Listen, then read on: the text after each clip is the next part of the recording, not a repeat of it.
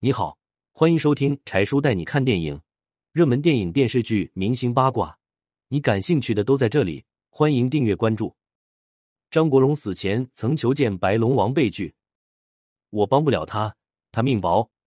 当年香港很多的影星都心怀诚意去泰国找白龙王算命，白龙王也慷慨热情的接待他们，唯独张国荣不受他的待见。电影《无间道》在拍摄之前正值金融风暴，各行各业经济萧条。环业影业的老板林建岳为了改变公司的现状，不惜投下四千万的资金拍一部《无间行者》。他认为以这部电影的剧本和优秀的演员阵容，一定能够帮助自己走出困境。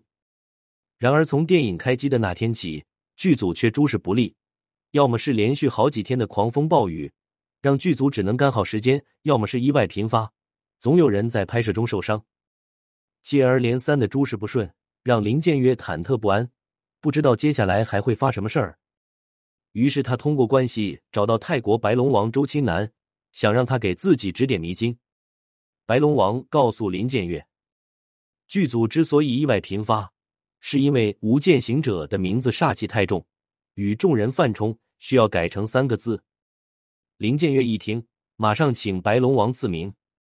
白龙王思虑片刻，说出了三个字：“无间道。”不过，白龙王又说：“只是改名字还不能完全解决问题，要想一劳永逸，就必须给全剧组的人来泰国做一场法事。”林建岳马上就让全剧组的人前往泰国，白龙王就给无间道剧组的每一个人都做了法事。说来也奇怪。经过白龙王的这一番折腾之后，无间道的剧组再也没有出现过任何意外。为了让电影取得更大的成功，林建岳又向白龙王请教了首映的日期。白龙王告诉林建岳，在首映的那天，全剧组的人都要穿上紫色的衣服，接受我的摸头顶祝福。林建岳都一一照做，结果无间道取得了五千五百万的票房。还斩获金像奖十二项奖项，以及金马奖最佳影片荣誉。不仅是影业的老板找白龙王，全香港的明星有事没事都去找白龙王。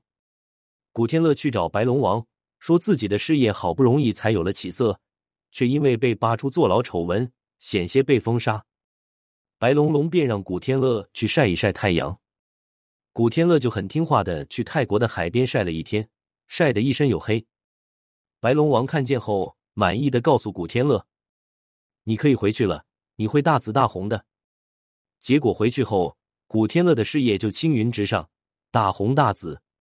刘德华在事业不红的时候去找白龙王，白龙王说：“只要你谦虚一点，就一定会红，而且还会一直红下去。”事实证明，这个预言没错，刘德宏现在依然很红。罗志祥在事业不火的时候。去找白龙王，白龙王说：“你虽然现在时运不济，但未来事业会大火。但若想要长久，就必须戒色。”罗志祥连忙点头称是。但白龙王的劝告，他只听了一天。结果罗志祥因为过度放纵被封杀。白龙王为香港很多的影星算过命，也细心的给他们指点迷津，但唯独不接待张国荣。当年张国荣患有很严重的抑郁症。为了治好自己的抑郁症，他去求见白龙王。然而白龙王一听张国荣这个名字，就闭门不见。原因是对方的气数已尽，没有再见面的必要。有些事宁可信其有，不可信其无，说的大概就是算命。有些事看起来很无厘头，但却又很神奇，甚至用科学也解释不了。不过他再怎么深奥，都不开一个心理学。文梁小黎。